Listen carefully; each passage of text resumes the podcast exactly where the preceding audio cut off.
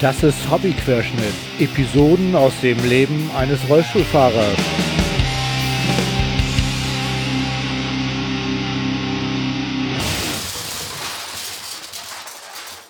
Ahoi zusammen. Das ist Hobbyquerschnitt Episode 16. Ich freue mich, dass ihr wieder dabei seid. Heute ist der 8.4.2018 und ich erfülle heute einen Hörerinnenwunsch. Es geht um die Wheelmap.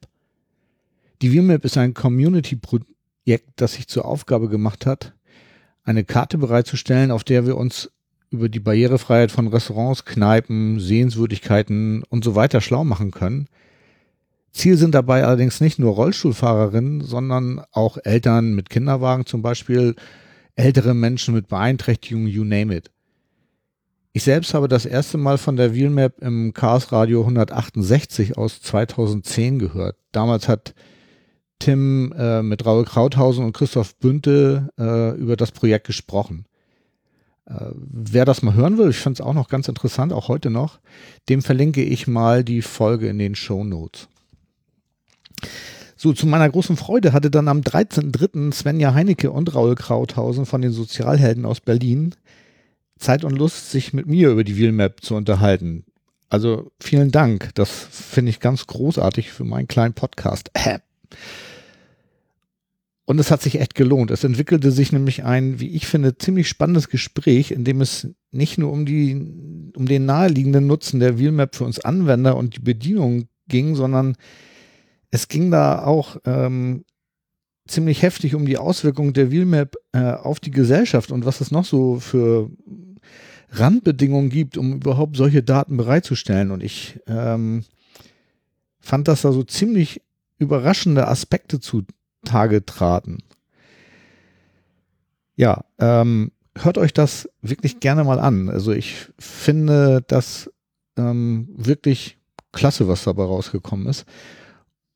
Und ich würde mich freuen, wenn ihr äh, auch euren Freunden und Freundinnen irgendwie von der Folge erzählen könnt, weil die Wheelmap äh, lebt vom Mitmachen. Aber das werdet ihr auch nochmal im, im Podcast, ähm, den ich gleich einspielen werde, also das Gespräch mit Raul und Svenja ähm, hören.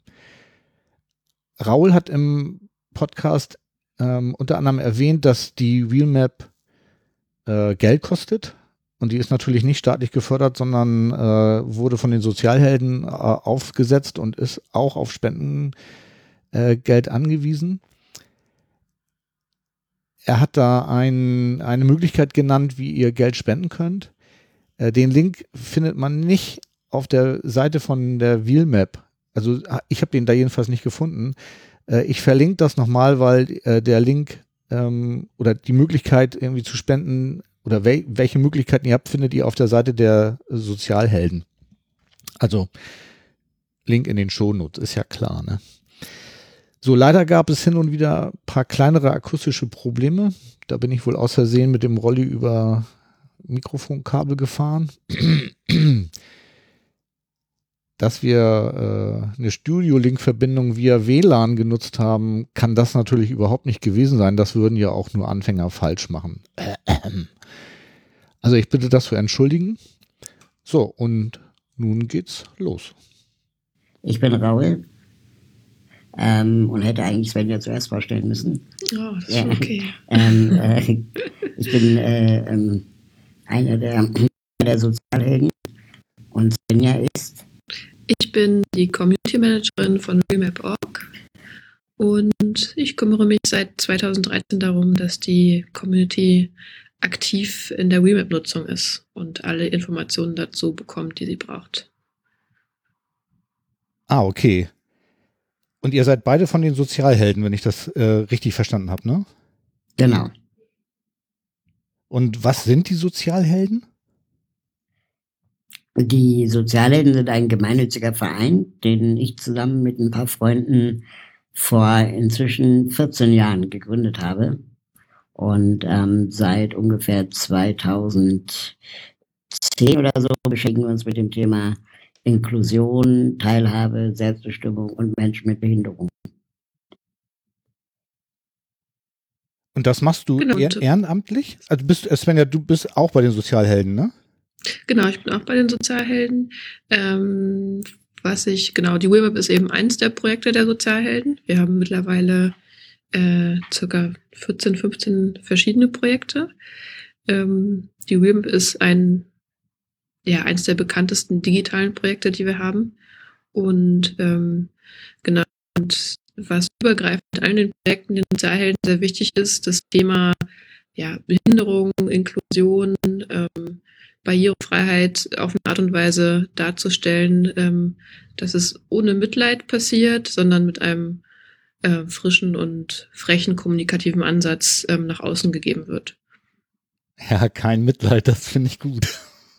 Weil das äh, trifft mich tatsächlich persönlich ja auch immer relativ hart, wenn äh, Leute anfangen, mich von der Seite aus an äh, anzusprechen. Das finde ich immer ziemlich, ziemlich übel. Ähm, genau.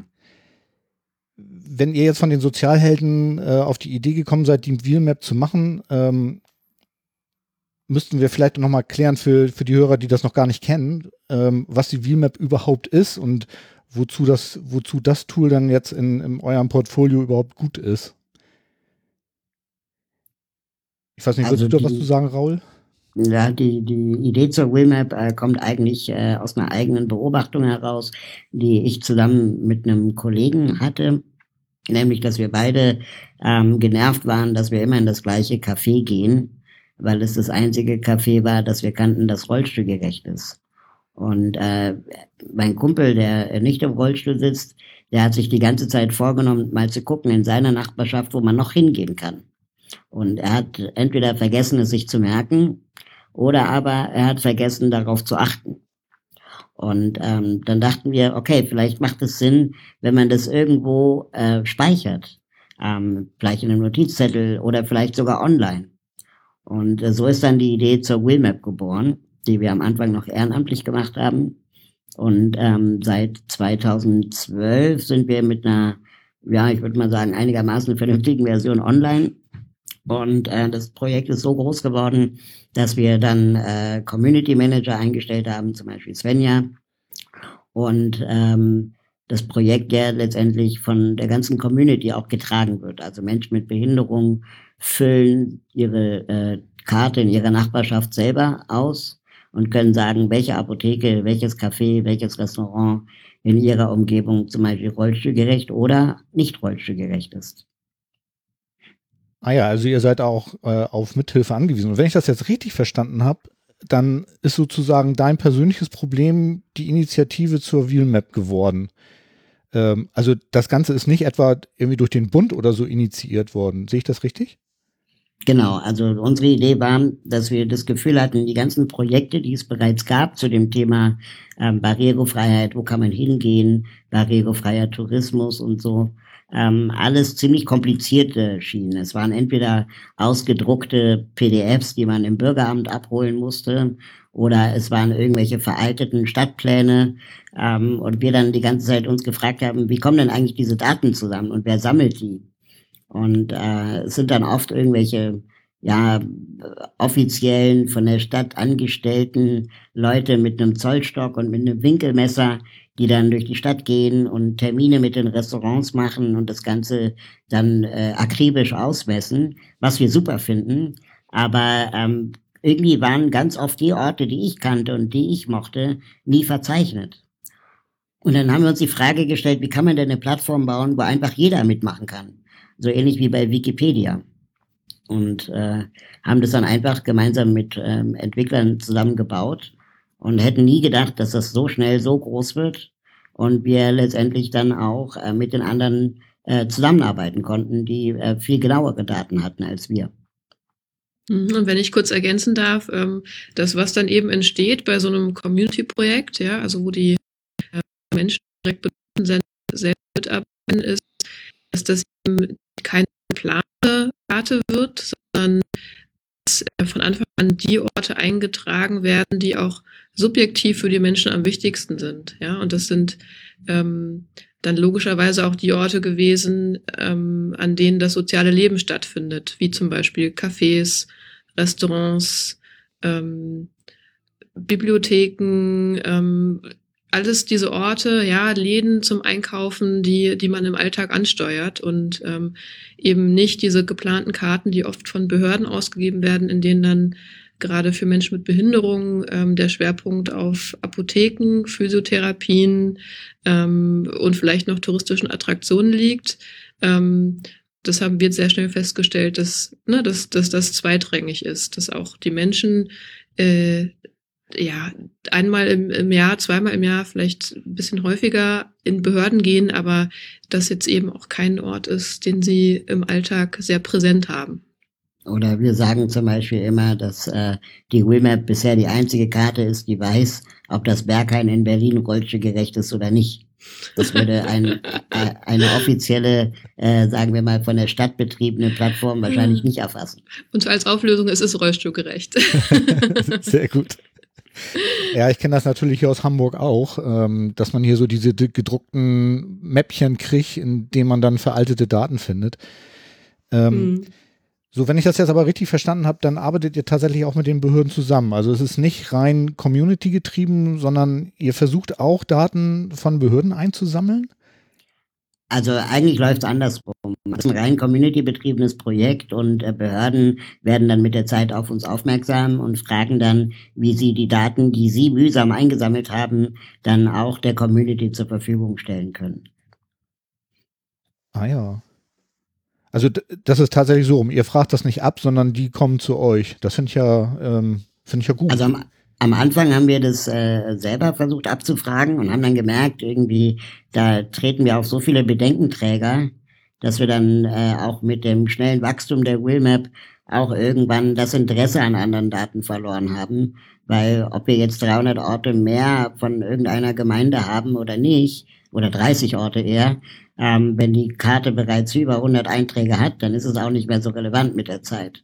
Ähm, aber interessant ist schon, dass wenn dann, als dann die Wimap an einem bestimmten Punkt äh, groß genug wurde, dass sich dann letztendlich das Interesse auch umgedreht hat. Also dass nicht mehr wir auf der Suche nach Daten waren, sondern die Leute mit Daten auf der Suche nach einer Plattform waren, um sie letztendlich ähm, zu verbreiten. Hm, und das Argument ist auch ne, natürlich auch besonders stark, wenn, ähm, wenn es da schon ähm, ja, ein, ein Hauptplayer gibt, sozusagen, ähm, ist es ein großer Vorteil, dass nicht alle äh, Stellen ihre eigenen kleinen Kartenanwendungen bauen, weil das insgesamt dann sehr viel kostenintensiver wird und und genau das ist auch so ein bisschen unser Ziel mit der Wheelmap, ja. Deswegen funktioniert sie auch weltweit und in verschiedenen Sprachen, weil wir sagen, wir wollen erstmal die Grundlage ähm, von Geodaten haben, die weltweit ähm, verzeichnet werden können.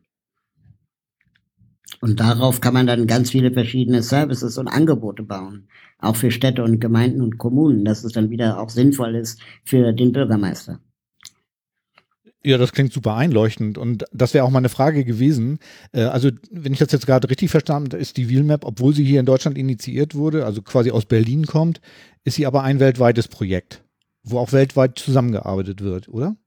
Genau, also ich sage halt immer, dass ähm, so eine Technologie, wenn man einmal eine Technologie gebaut hat, die auf Karten basiert, dann spielen politische Grenzen äh, eigentlich keine Rolle mehr.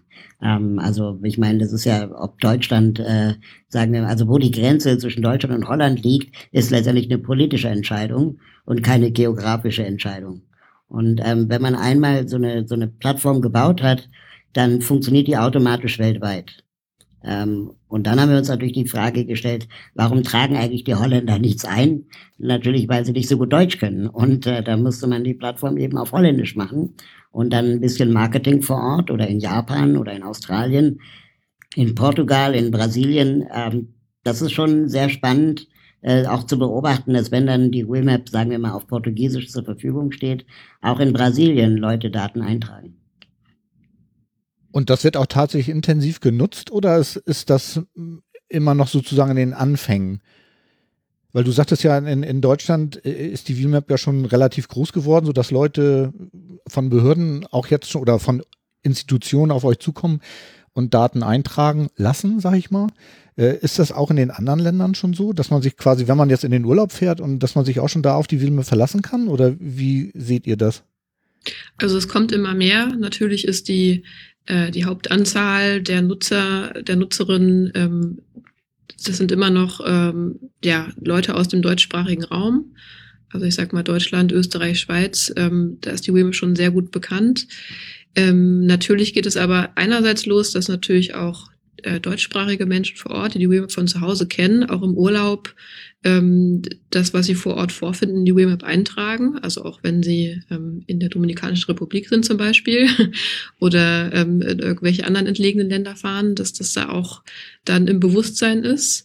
Ähm, und aber auch, ja, die Internationalisierung schreitet immer weiter voran. Also durch die Grundausstattung, die wir jetzt in 25 Sprachen zur Verfügung stellen, ähm, kriegen wir Anfragen aus den USA, aus Kanada, ähm, aus Australien. Also es setzt sich immer weiter fort und findet langsam auf allen Kontinenten ähm, die Ansätze. Aber wir sind natürlich noch weit davon entfernt, sagen wir mal, äh, ähm, in anderen Ländern genauso bekannt zu sein wie in Deutschland. Das hat natürlich auch ganz viel mit Marketing zu tun und Bekanntheit, aber auch mit der Situation behinderter Menschen in dem jeweiligen Land. Ich meine, in Bangladesch über barrierefreie Orte zu sprechen, ist natürlich ein ganz anderes Thema, als wenn wir das jetzt, sagen wir mal, in Europa tun. Ähm, insofern kann man das jetzt auch äh, nicht so einfach Länder miteinander vergleichen. Ja, aber es gibt ja so die typischen Urlaubsländer wie Spanien beispielsweise, wo ja auch viele Rollstuhlfahrerinnen hinfahren irgendwie und äh, wenn man dann dort die VMAP benutzen kann, ist das ja schon mal eine wichtige Information. Also jetzt auch für die Hörerinnen und Hörer, die ich habe, meinetwegen, ne? So dass, ja, dass das genau. eben nicht, nicht nur auf Deutschland bezogen ist, sondern dass ja. das tatsächlich eine weltweite Initiative ist, so dass sich das dann auch mal lohnt, da reinzugucken. Und genau. selbst wenn man in dann den europäischen Ländern auf jeden Fall. Hm. Also in europäischen Ländern, ähm, gerade in typischen Urlaubsländern, die von Deutschen sehr viel angesteuert werden, ähm, lohnt es sich auf jeden Fall in der WeMap nach dem Urlaubsort zu suchen. Ja. Aber man muss natürlich auch hier einschränkend sagen, das ist ein, ein Projekt von allen für alle. Das heißt, äh, man wird jetzt auf der WillMap äh, ähm, keine äh, Reisen buchen können, sondern es sind wirklich nur Bewertungen von Leuten, die schon mal da waren. Und ähm, die, die können unterschiedlich gut sein, auch die Einschätzung. Ähm, es ist ein Community-Projekt, so wie die Wikipedia. Da gibt's halt Artikel, die sind gut und da gibt's Artikel, die sind nicht so gut. Aber wir sagen halt ähm, lieber so eine Information als gar keine Information. Und äh, solange es nichts Besseres gibt als die WMAP, ist die WMAP sicherlich eine sinnvolle Anlaufstelle. Das sehe ich genauso. Äh, sind euch noch andere Projekte irgendwie bekannt, die das Thema aufgreifen? Also es Community, gibt zahlreiche. Community-getriebene meine ich jetzt? Genau, es gibt zahlreiche spannende Initiativen. In Frankreich zum Beispiel gibt es Jackset. Ähm, äh, in äh, den USA gibt es Access Maps. Und äh, die sind sehr ähnlich wie die Wimap aufgebaut, sind auch ungefähr zeitgleich oder ein paar Monate nach uns entstanden, äh, mit einem anderen Ansatz auch. Ähm, und äh, haben aber da, ähm, sagen wir mal, dann auch jeweils einen lokalen Schwerpunkt. Ja, also Jackset in Frankreich oder Access Map eben in, ich glaube, rund um New York vor allem. Und äh, mit denen arbeiten wir aber auch in, äh, in einem anderen Projekt zusammen dass wir ähm, die Daten gemeinsam miteinander für alle In äh, Initiativen teilen können, um sie dann auch auf allen Initiativen anzeigen zu können. Das heißt, auch auf der WillMap wird man demnächst Daten von AccessMap finden oder ähm, auf der französischen Plattform Jackset äh, Daten der WillMap. Ah ja.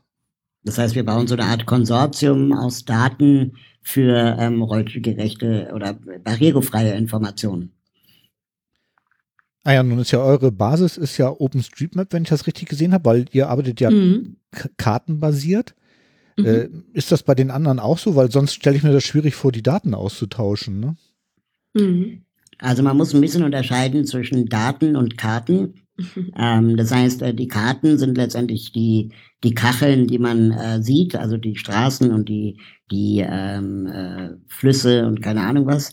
Ähm, das sind ja Grafiken, die ähm, kommen bei uns von der OpenStreetMap und wir da reichern die Daten der OpenStreetMap auch mit den Informationen, ob sie rollstuhlgerecht sind oder nicht, an. Äh, Plattformen wie Access Maps oder Jackset arbeiten äh, mit anderen Kartenanbietern, speichern die Daten aber separat in einer eigenen Datenbank.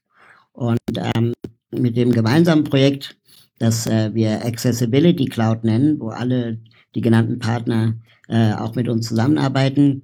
Dort harmonisieren wir die Daten, sowohl von der OpenStreetMap als auch von deren eigenen Datenbanken zu einem gemeinsamen Standard und können sie dann auf egal was für einer Karte anzeigen.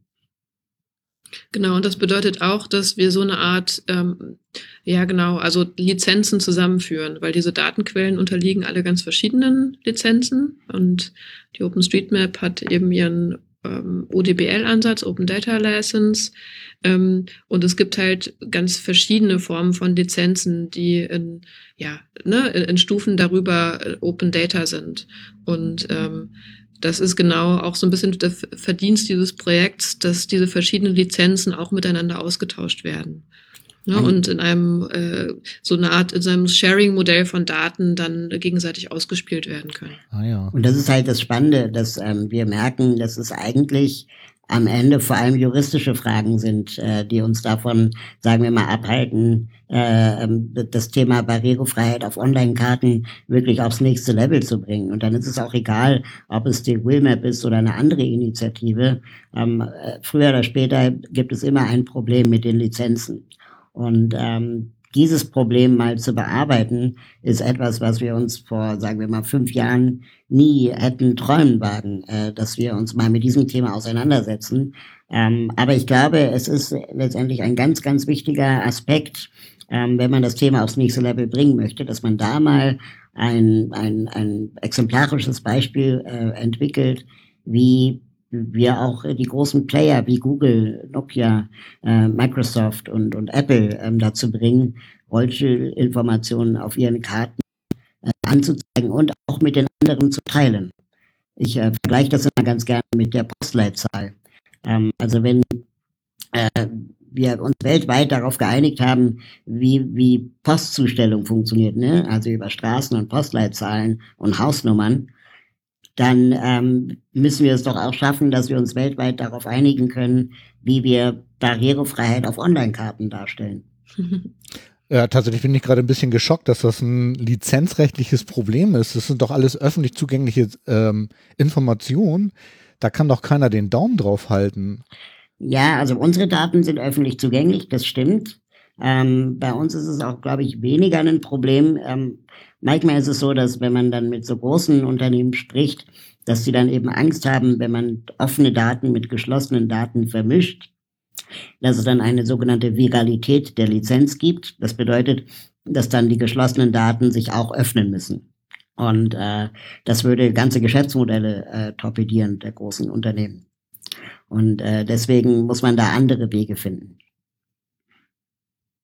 Du, du findest mich gerade sprachlos. das ist tatsächlich ein Problem, was ich äh, überhaupt noch nicht im Blick hatte, weil ich eigentlich erwartet hätte, dass gerade solche Sachen doch äh, der Allgemeinheit zugänglich sein sollten. Mm. Und ähm, ich damit gar nicht verstehen kann, äh, dass es da irgendwie Probleme gibt. Aber ihr seid da mehr im Detail, ganz klar. Mhm, und deswegen gibt es ja auch, ne, hat sich ja auch die OpenStreetMap zum Beispiel als Gegenentwurf zu Google Maps entwickelt ne, weil Google eben eine sehr stark restriktive Datenlizenz hat. Ne, was auch bedeutet, dass im Endeffekt ähm, da natürlich ein Geschäftsmodell ähm, dran sitzt. Aber auch und, Apple und, und äh, hier Net und wie sie alle heißen, die, die wittern da ja alle große genau. Geschäftsmodelle, genau. Daten, äh, Karten sind die Zukunft. Ähm, das ist ein Milliardengeschäft und da will natürlich jeder erstmal gucken, ähm, ob er nicht selber, sagen wir mal, äh, äh Geld aus den Daten schlagen kann. Aber wir glauben halt, dass mit dem Thema der Barrierefreiheit ähm, wir da vielleicht einen gemeinsamen Nenner finden über alle Player hinaus, äh, sich auf einen Standard zu einigen, so wie man sich eben auch auf Postleitzahlen geeinigt hat. Also das finde ich ein, ein, super Ziel und ich drücke euch da wirklich die Daumen, weil das habe ich jetzt tatsächlich auch noch gar nicht so als Problem identifiziert, äh, habe ich ja eben schon gesagt. Und bin da wirklich ein bisschen überrascht, dass das ähm, ja, dass das sozusagen eure Arbeit behindert. ja, also ich würde jetzt gar, ich finde es auch persönlich unglaublich spannend. Mhm. Ähm, weil es ist irgendwie mehr als jetzt mit einem Bäcker über eine Stufe zu sprechen, äh, sondern es ist wirklich mal so das, ähm, äh, also auch für mich eine, eine, schöne Lernerfahrung und auch mal versuchen zu verstehen, was sind eigentlich die großen äh, Hürden innerhalb von, von Lizenzen? Wie funktionieren Lizenzen eigentlich? Äh, wie kann man eigentlich Daten sinnvoll, auch wenn sie von verschiedenen Quellen kommen, miteinander harmonisieren? Wie verhindert man eigentlich Duplikate? Das sind große technische Fragen, die nicht einfach sind, wo große Firmen Armeen von Entwicklern beschäftigen, um dieses Problem zu lösen. Und äh, ich finde persönlich, muss ich auch ganz ehrlich sagen, ähm, das Inter äh, Erkenntnisinteresse ist so hoch, dass ich dann auch mit Leidenschaft an diesem Thema mit dran bin, weil ähm, ich auch viel, ganz viel über Daten lerne.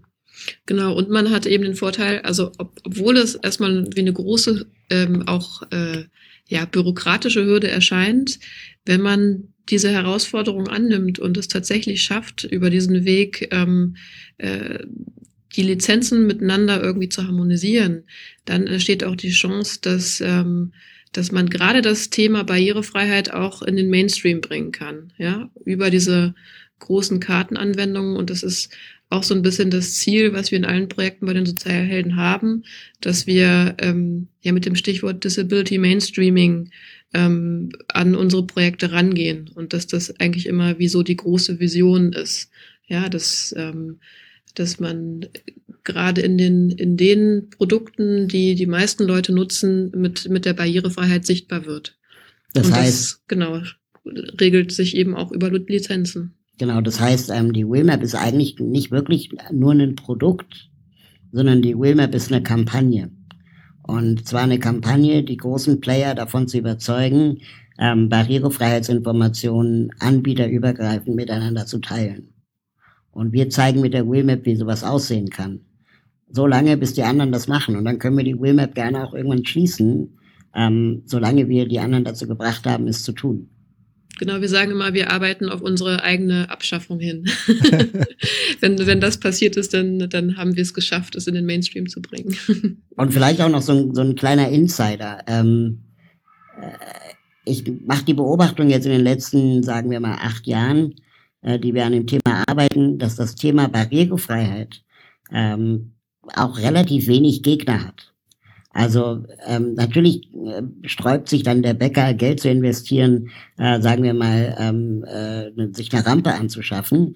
Ähm, aber wenn du bei, bei, bei Google, bei, bei Nokia oder bei anderen Kartenanbietern über dieses Thema sprichst, dann sind die alle unglaublich offen und aufgeschlossen für dieses Thema und finden es super spannend ähm, und würden das auch sofort einbauen, wenn dieses Problem mit den Lizenzen nicht wäre.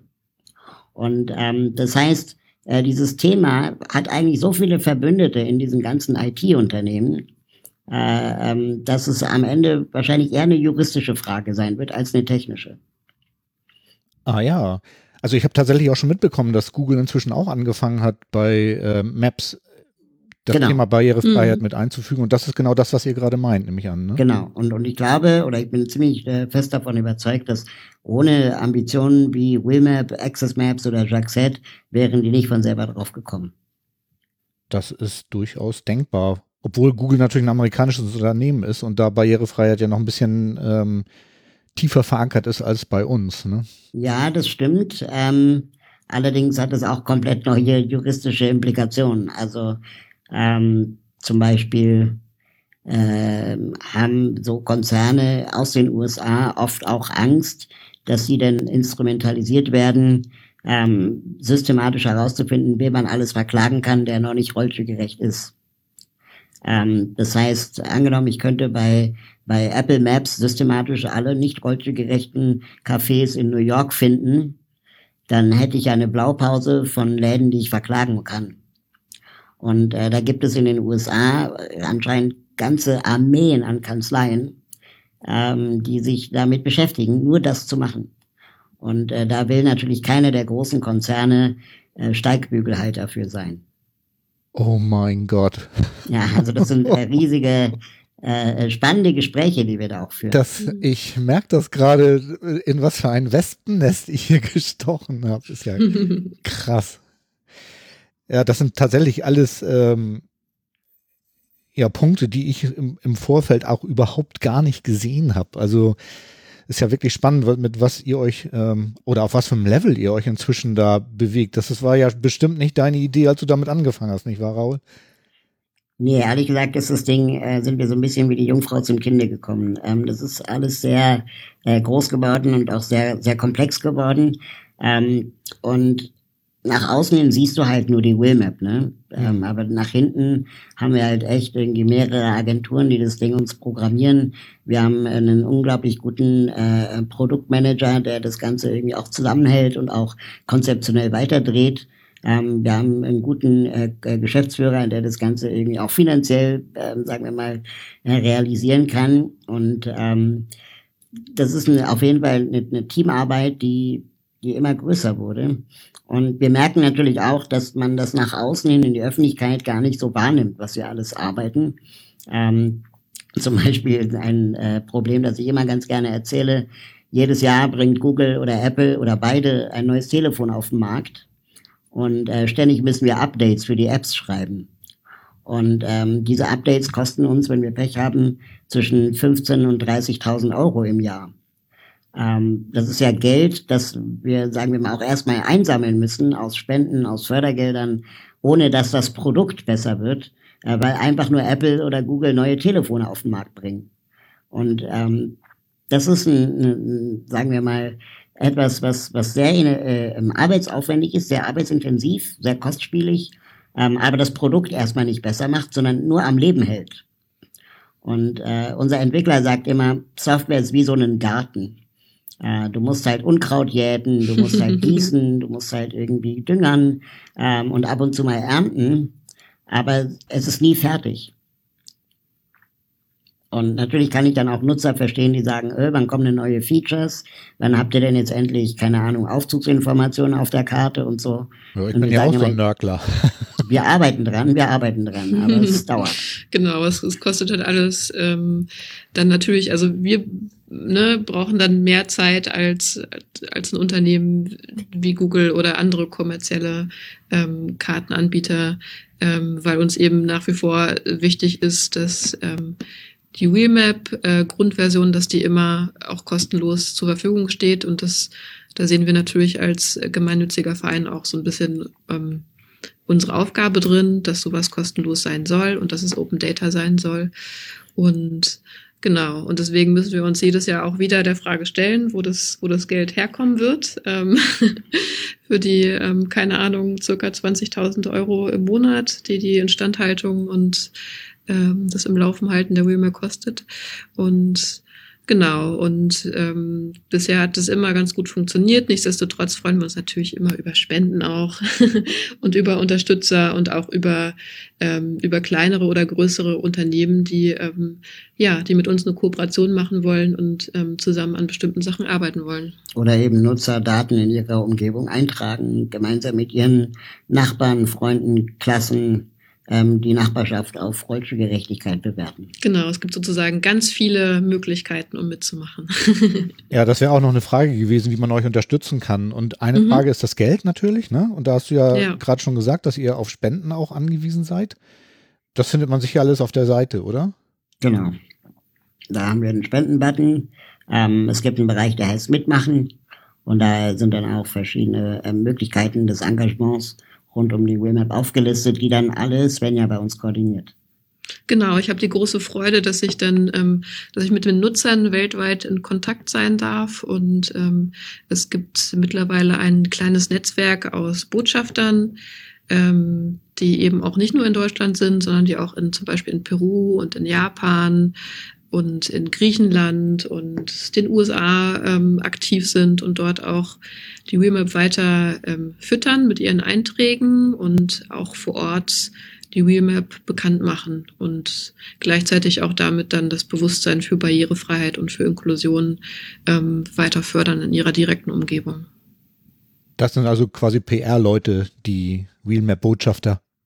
Oder was nee, ist die Aufgabe? Keine, Nee, das sind keine, das sind keine PR-Leute, das sind einfach ähm, äh, engagierte Ehrenamtliche, die ähm, äh, ich würde mal sagen, zu 80 Prozent ähm, selbst einen Rollstuhl nutzen und ähm, die Webmap sehr gut kennen, voll für, von der eigenen Nutzung her und, ähm, und überzeugt sind, dass es auch anderen Leuten äh, helfen kann, die, die mit Mobilitätseinschränkungen unterwegs sind, zum Beispiel mit Rollator oder mit Rollstuhl oder, oder auch für die, äh, für Eltern oder Menschen, die mit Kinderwagen oder mit schwerem Gepäck unterwegs sind, dass das alles einen großen Mehrwert hat und dann einfach versuchen, ähm, genau, durch ihr Engagement ähm, so ein bisschen weiter bekannt zu machen, was die Remap ist und ähm, wie man damit machen kann. Ah, super. Ähm, wir haben noch gar nicht darüber gesprochen, wie die Wheelmap überhaupt funktioniert. Ähm, es kann gut sein, dass ich Hörer habe, die das erste Mal von der Wheelmap hören. Und wir haben jetzt schon so viel davon gesprochen, dass äh, Daten irgendwie da sind und dass ihr Daten einpflegt. Und jetzt haben wir gerade darüber gesprochen, dass es Botschafter gibt. Und ähm, ich glaube, Raul hatte das vorhin auch schon gesagt, dass, dass die VMAP darauf angewiesen ist, dass äh, Leute auch ihre Umgebung mappen. Mhm. Ähm, könnt ihr da noch mal kurz was zu sagen, was, also wie die VMAP funktioniert und was das Konzept dahinter ist und wie tief die oder wie viel Aufwand das zum Beispiel ist, äh, seine eigene Umgebung zu mappen. Vielleicht gibt es ja Leute, die hier zuhören, die dann auch anfangen, irgendwie sich die App runterzuladen für ihr mhm. Telefon und dann einfach mal loslegen. Ne? Ja, also wir haben von Anfang an ähm, uns die Wheelmap so überlegt, dass, äh, dass es sehr einfach ist mitzumachen. Und deswegen, wenn man die Karte öffnet auf www.wheelmap.org zum Beispiel oder wenn man äh, sich die App runtergeladen hat und die Karte öffnet, dann wird man erstmal eine Karte sehen, die aus roten, grünen, gelben und grauen ähm, Symbolen besteht. Und ähm, dieses ähm, Rot-Gelb-Grün haben wir bewusst gewählt als Symbol der Ampelfarben, weil man das intuitiv verstehen kann. Und dabei bedeutet dann Grün, dass ein Ort rollstuhlgerecht ist, Gelb, dass er teilweise rollstuhlgerecht ist und Rot, dass er nicht rollstuhlgerecht ist. Und ähm, wir haben mittlerweile circa 160 verschiedene Ortstypen ähm, implementiert von der OpenStreetMap, die man auf diese Art und Weise bewerten kann. Und die Kriterien, die dem zugrunde liegen, sind dabei sehr einfach. Das entscheidet sich nämlich erstens an der Stufe am Eingang. Also das heißt, ist der Ort stufenlos zugänglich oder nicht? Und zweitens daran, ob die Innenräume stufenlos sind oder nicht. Das heißt, das sind erstmal zwei, also es sind zwei, ähm, zwei Dinge, auf die man dann als Mapper achtet, äh, die sehr überschaubar und sehr wenig aufwendig sind. Und ähm, dann gibt es zusätzlich zu, dem, zu der Zugänglichkeit des öffentlichen Ortes noch die Möglichkeit, die Zugänglichkeit der Toiletten zu bewerten. Und auch wieder nach dem Kriterium erstens, ob es ebenerdig ist und dann kommen für die Toiletten ähm, noch ein paar speziellere Kriterien dazu.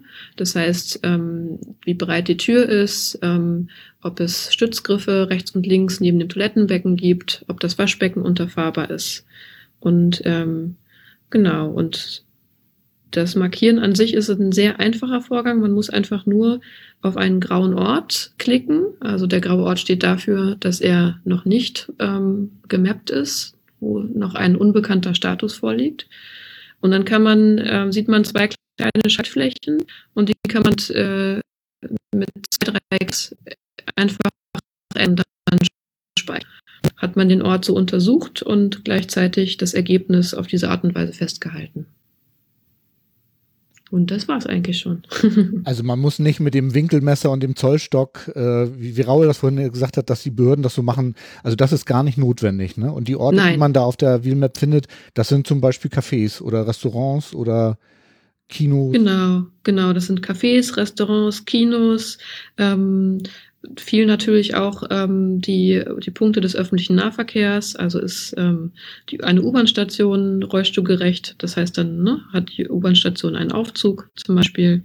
Ähm, dann gibt es sowas wie Parkplätze, Hotels, ähm, ja, Kirchen, Spielplätze, ähm, ja, eigentlich die, die, die Hauptorte, die so im öffentlichen Raum vorhanden sind. Ähm, in den Einkaufsstraßen natürlich die ganzen, die ganzen Geschäfte, ähm, genau, Optiker, mhm. Buchläden, ähm, ja, Klamottenläden, alles das, was man so braucht, Supermärkte. Ah ja. Das heißt aber, es ist nicht so, dass man sich mit dieser, mit dieser, ähm, wenn man sich OpenStreetMap mal anguckt und da mitarbeiten möchte, dann ist das ja relativ aufwendig. Man hat mhm. da ja eine relativ steile Lernkurve ähm, zu erfüllen. ähm, Schön gesagt. und, aber das macht ihr ähm, den Leuten dort bei der Wheelmap, obwohl die OpenStreetMap-Basis ist, nicht so kompliziert, nicht wahr? Das ist bei euch einfacher, ne? Also wir haben versucht, ähm, äh, nur durch die Brille des Menschen mit Mobilitätseinschränkungen ähm, äh, letztendlich äh, die, die Daten zu füllen. Ähm, das heißt, wir nehmen ganz viel Komplexität raus aus der, der OpenStreetMap ähm, äh, und ergänzen dann am Ende die OpenStreetMap mit den Daten, die die Wheelmap äh, ähm, geliefert hat. Ähm, aber am Ende landet alles in der OpenStreetMap das ist vermutlich auch der Grund, warum es immer ein bisschen dauert, bis die Daten, die man da reingehackt hat, dann auch äh, auf der Map sichtbar sind, ne? Genau. Genau, das wird einmal, also der Prozess läuft so, dass es quasi, ne, dass die, die Wheelmap und die OpenStreetMap miteinander verbunden sind und über eine Schnittstelle werden dann die Daten über die Nutzeroberfläche der Wheelmap zur OpenStreetMap weitergeleitet dann werden sie da sozusagen aufgenommen und dann werden sie von da zurückgespielt. Also das heißt, das ist immer so ein wechselseitiges ähm, Hin und Her. Ja, sie, die Daten kommen von uns, werden dann wieder bei uns angezeigt und deswegen dauert es immer so ein, so ein paar Minuten, ähm, bis dann ein Eintrag ähm, wirklich sichtbar und gespeichert auf der Wheelmap dauerhaft erscheint. Und wenn, wenn es länger dauert, dann keine Sorge, es geht nichts verloren, weil es gibt einen Puffer. Und wenn der Puffer abgearbeitet ist, ähm, äh, sagen wir mal, äh, äh, ja, also es läuft alles in den Puffer und, und der Puffer sollte immer bei Null sein. Ähm, aber solange, äh, sagen wir mal, Server von der OpenStreetMap oder auch von uns irgendwie Probleme haben, ähm, landet es im Puffer und wenn er dann wieder geht, dann äh, wird der Puffer abgearbeitet. Ah ja. Ja, und man kann ja auch Fotos hinterlegen, das hatte ich ja auch gesehen. Mhm. Ähm, das macht das ja auch nochmal äh, nett, dass man, wenn man jetzt, was weiß ich, das WC nochmal schnell fotografiert oder den Eingang fotografiert, wenn da nur eine kleine Kante ist, äh, dass man dann sehen kann, ob, ob jemand mit einem ähm, Aktivrollstuhl den vielleicht die Kante vielleicht schafft und jemand mit einem ja, großen E-Rollstuhl genau. vielleicht nicht. Das ist ja auch sehr hilfreich, finde ich. Ja, wir glauben auch, dass letztendlich ein Foto mehr sagt als tausend Daten. Ähm, also äh, wenn du jetzt sagen wir mal mit einem Winkelmesser da wäre, da stünde dann drei Grad Steigung, äh, sieben Zentimeter hoch. Weiß ich nicht, kann ich damit so viel anfangen? Weiß nicht, wie viel sind drei Grad? äh, ja, oder ich, ist dann ein Foto nicht besser? Ja, ich finde das mit dem Foto wirklich eine großartige Idee. Ich habe leider noch nicht so viele Fotos beigetragen, aber ich werde das jetzt nochmal wieder ähm, bisschen intensivieren, weil das fand ich eigentlich eine ganz coole Idee. Ähm, du hattest mal, Raul, mit Tim Prittlaff im, im CRE schon mal vor zehn Jahren, glaube ich, fast zehn Jahren, nee, vor sechs Jahren, ne, sechseinhalb Jahren. Ja, äh, damals äh, noch mit seinem Entwickler Christoph, genau. Genau, äh, schon mal über die äh, Wheelmap gesprochen. Und du hattest damals was von Google Street View äh, erzählt, dass ihr das vielleicht in die Wheelmap einbaut. Das hat nicht stattgefunden, oder? Bin ich nur Doch. doof, das zu suchen? Ähm, also ich weiß nicht, ob du doof bist, aber äh, äh, auf der auf der Wheelmap auf der ähm, gibt es Detailseiten zu einem Ort und äh, da wo Google Street View äh, ähm, gemacht wurde, dort zeigen wir dann auch äh, Street View Bilder an. Ah prima. Es gibt noch ein anderes Projekt, das nennt sich Mapillary. Ähm, das ist so eine Art äh, Google Street View, aber eben von Privatpersonen die dann mit ihrem Fahrrad oder mit ihrem Smartphone äh, durch die Gegend gelaufen sind ähm, äh, äh, und genauso äh, Straßenfotos gemacht haben. Und die Genau, und dafür muss man einmal auf ähm, Details klicken. Also wenn man einen Ort anklickt, dann öffnet sich erst so ein, so ein kleines Fenster. aber nur im Browser, ne? Nicht, auf, nicht in, in der App. Nee, aber auch, in, auch in der App kann man, ähm, kann man Details sehen und ähm, noch sehen, was zum Beispiel noch für Informationen zu dem Ort vorhanden sind. Da kann man dann zum Beispiel auch den Kommentar nochmal sehen, der ähm, auch sehr oft hilfreich ist für die Orte, die teilweise rollstuhlgerecht sind. Genau. Also es gibt einen kleinen Unterschied zwischen der, äh, der Online-Map und ähm, den Apps ja. selber. Mhm. Ja. Ah, ja okay. Also die App geht natürlich so, sage ich mal, ähm, damit kann man super einfach Daten eintragen. Ähm, aber ich würde es empfehlen zum Suchen äh, im Vorfeld, sagen wir mal, wenn man sich auf eine Reise vorbereitet oder so oder eine Verabredung hat, ähm, dass man da dann am Computer äh, sucht und guckt. Genau. Und das vielleicht noch als kleinen Ausblick. Wir arbeiten jetzt gerade mal wieder an dem, weiß ich nicht, wie viel x-ten Redesign der Wheelmap. Ähm, wir haben jetzt schon mehrere Runden in den letzten Jahren ähm, vollführt.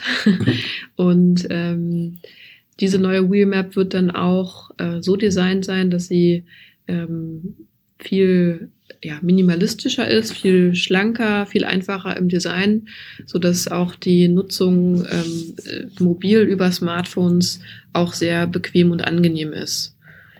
Das heißt, auch da kann man dann ähm, alle Funktionen ähm, der Browser-Variante gut ähm, auf dem Handy nutzen. Ah ja.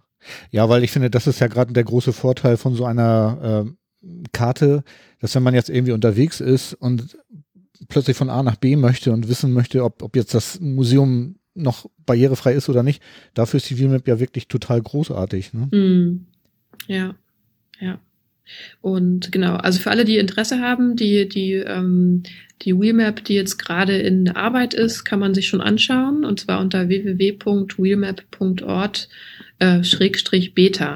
Da kriegt man schon einen, äh, einen kleinen Eindruck, wie die Wheelmap in Zukunft aussehen wird und Genau, und wir sind auch immer sehr, ähm, freuen uns immer sehr über Feedback zu dieser neuen Variante.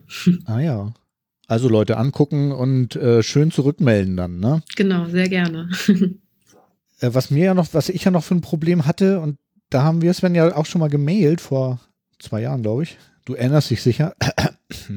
äh, Parkplatz. Ich erinnere mich an alle Mails.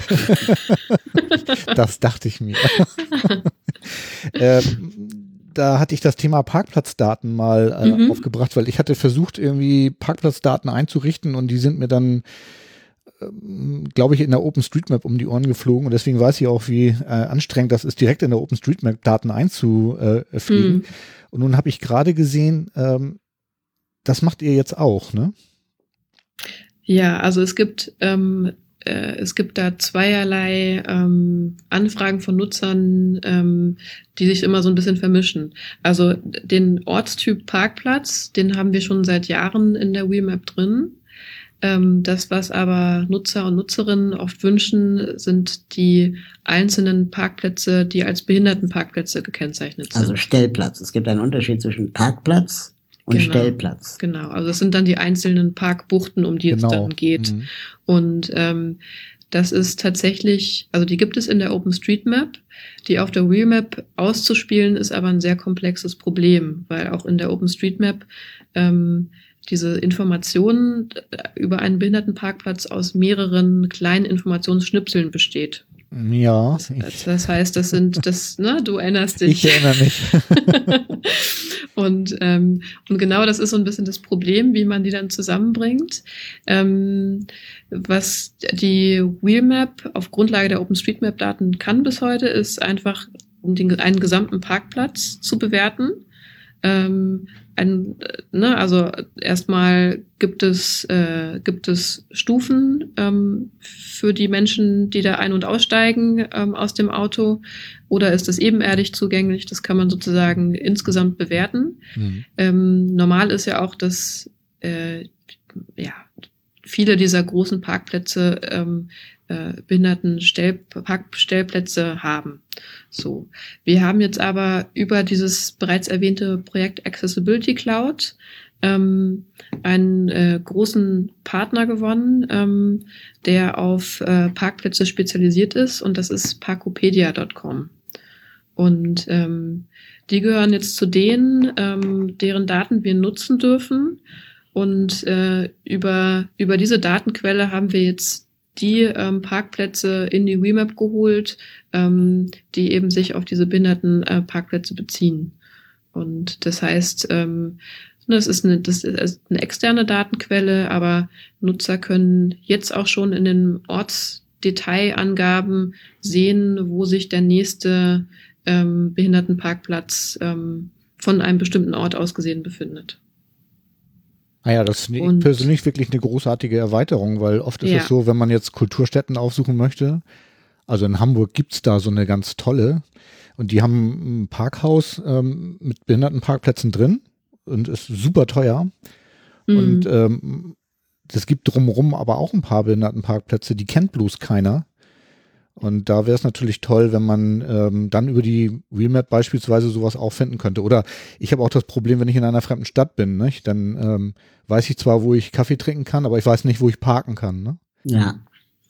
Genau, genau. Aber das Thema ist wirklich sehr komplex. Ja. Ähm, äh, hätten wir auch, äh, also am Anfang denkt man ja nur in Parkplätzen, ne? aber plötzlich merkst du, es gibt einen Unterschied zwischen Parkplatz vor Edeka und Stellplatz vor der Tür von Edeka. Mhm.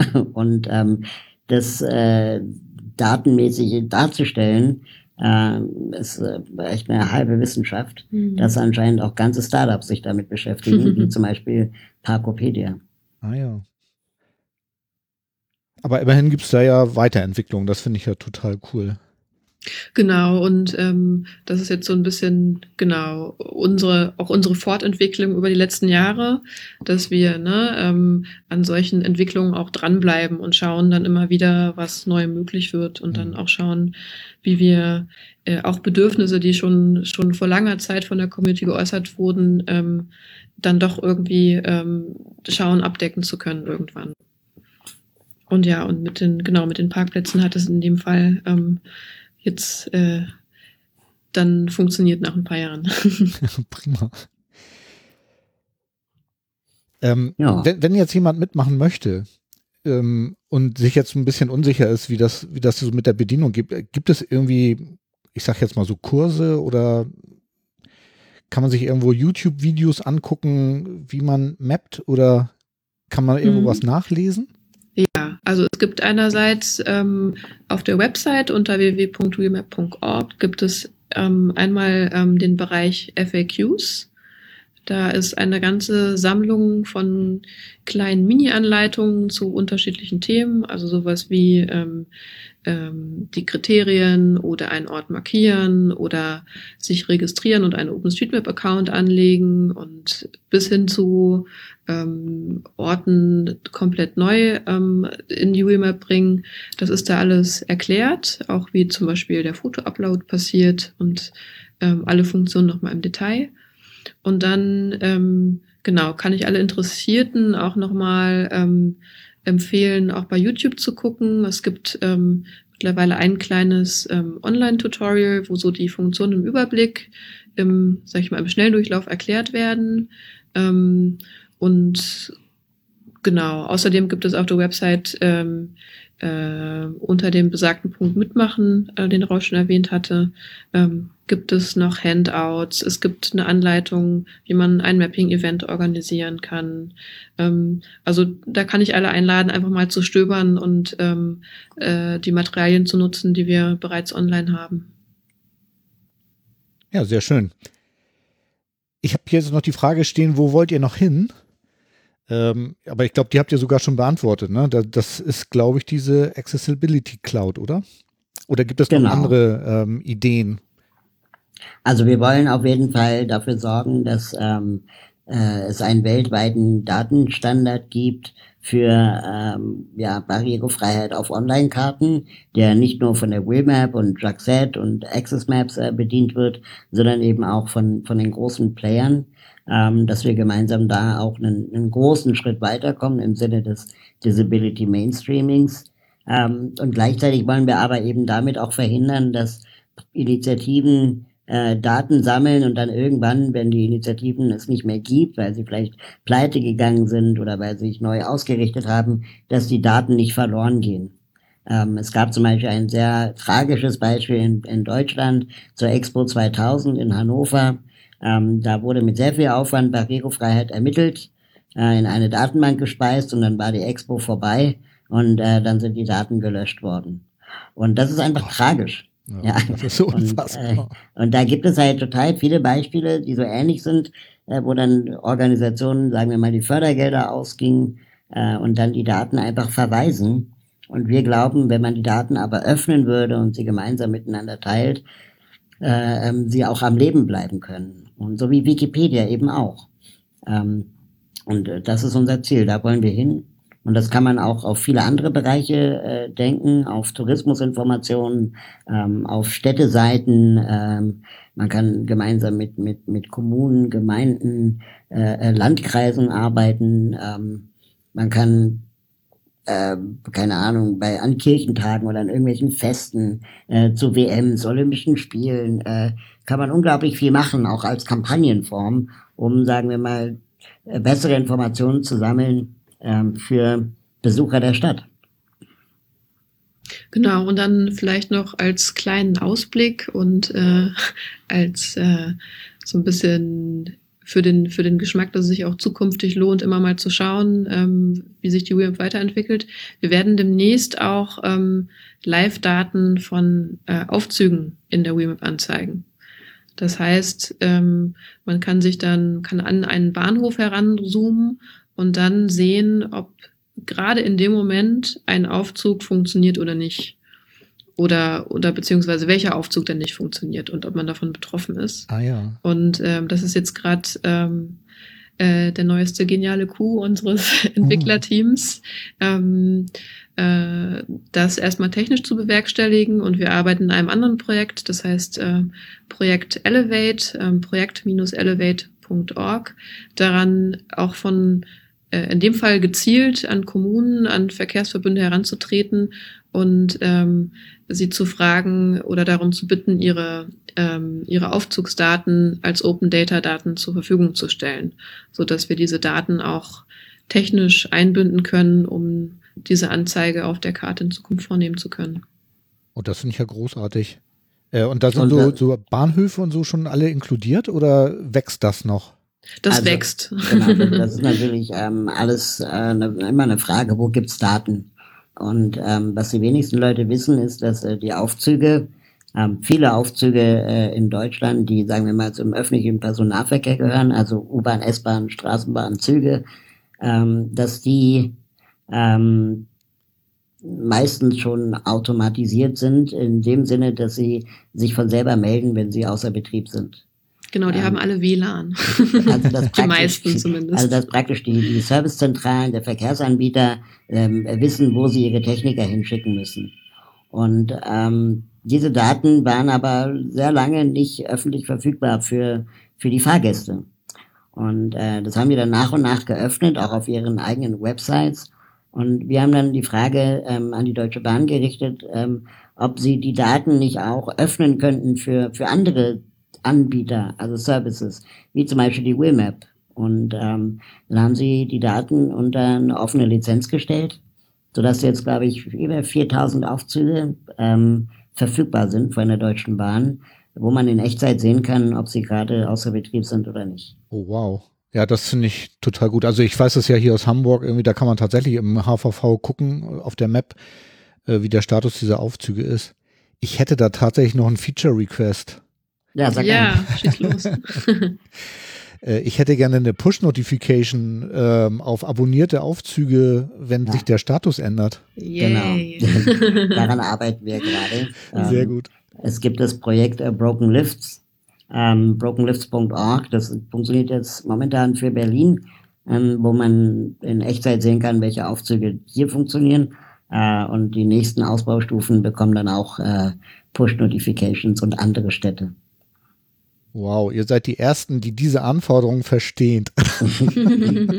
Komisch. Ja, macht genau. total Sinn. Also, das ist ja, der Vorteil, wenn man nah dran ist an der Community, weil man dann das Produkt auch so weiterentwickelt, dass es für alle sinnvoll bleibt. Aber Oder noch du, sinnvoller wird. Ähm, äh, weil du gerade gesagt hast, wir sind die Ersten, die es verstanden haben. Ähm, vor fünf Jahren hatten wir nach zwei Jahren WMAP die Erkenntnis, dass äh, sich der Aktivitätsradius eines Menschen im Rollstuhl verdoppelt, wenn er weiß, wo er auf Toilette gehen kann. Und das war eine geile Erkenntnis. Das heißt, ist auch tatsächlich so. Also alle Leute, genau. mit denen ich unterwegs bin, die auch im Rollstuhl ähm, fahren, irgendwie die erste Frage: Gibt's ein Klo? Genau. Und deswegen haben wir auf der Wheelmap die Funktion, egal wo ich bin, zeig mir, welches Lokal in der Nähe eine rollstuhlgerechte Toilette hat. Ähm, und, äh, und, und weil das einfach den Aktivitätsradius verdoppeln kann. Ja, also ich, du rennst bei mir offene Türen ein. Ich verstehe sofort und finde es großartig. Also ich finde das ganze Projekt großartig. Also danke, danke. Ne? ähm, mir fallen jetzt tatsächlich keine Fragen mehr ein. Äh, habt ihr noch was, wo wir sinnvollerweise drüber sprechen können? Ähm, vielleicht noch ein, äh, eine äh, Sache. Ganz viele Orte sind ja deswegen nicht rollstuhlgerecht wegen ein oder zwei Stufen am Eingang. Und ähm, das ist ja eigentlich auch keine Raketenwissenschaft. Sodass wir uns dann irgendwann die Frage gestellt haben, warum verkaufen wir nicht auch Rampen? Und äh, so ist dann relativ simpel die Idee entstanden, äh, willramp.de ins Leben zu rufen, ein Online-Shop für Rollstuhlrampen. Und das funktioniert auch erstaunlich gut. Das heißt, jeder kann sich jetzt für 180 Euro eine Rampe kaufen, ähm, von 1,20 Meter Länge für sein Restaurant, sein Café, seine Bäckerei oder seinen Kindergarten ähm, und, und hat zumindest einen kleinen Beitrag zur Barrierefreiheit geleistet. Ja, cool. Ich finde, das ist ein schönes Schlusswort. Ähm, Danke. Ich bedanke mich bei euch, dass ihr euch die Zeit genommen habt, hier von meinem kleinen Podcast irgendwie Rede und Antwort zu stehen zur VMAP. Ja, danke Ähm, für die Sehr gern. Danke für die Einladung. Ja, fand ich total großartig. Vielen Dank. Und äh, gerne wieder.